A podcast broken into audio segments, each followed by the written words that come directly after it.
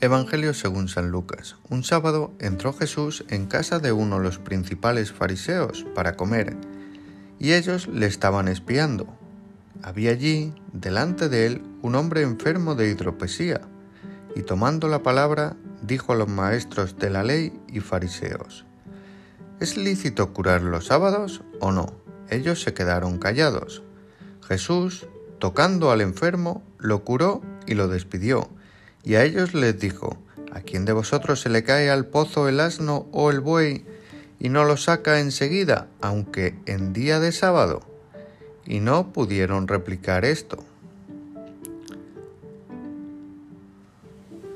Como ayuda a meditar, el Evangelio de hoy nos puede ayudar el santo de lo ordinario, de lo cotidiano.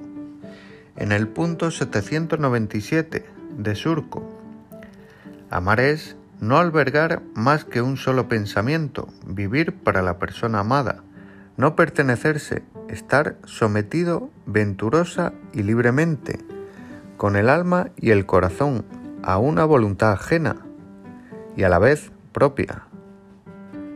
Aprende a tratar a tus hermanos. En conversaciones, en el número 108, dice San José María, la humildad nos lleva como de la mano a esa forma de tratar al prójimo, que es la mejor, la de comprender a todos, convivir con todos, disculpar a todos. No crear divisiones ni barreras, comportarse siempre como instrumentos de unidad.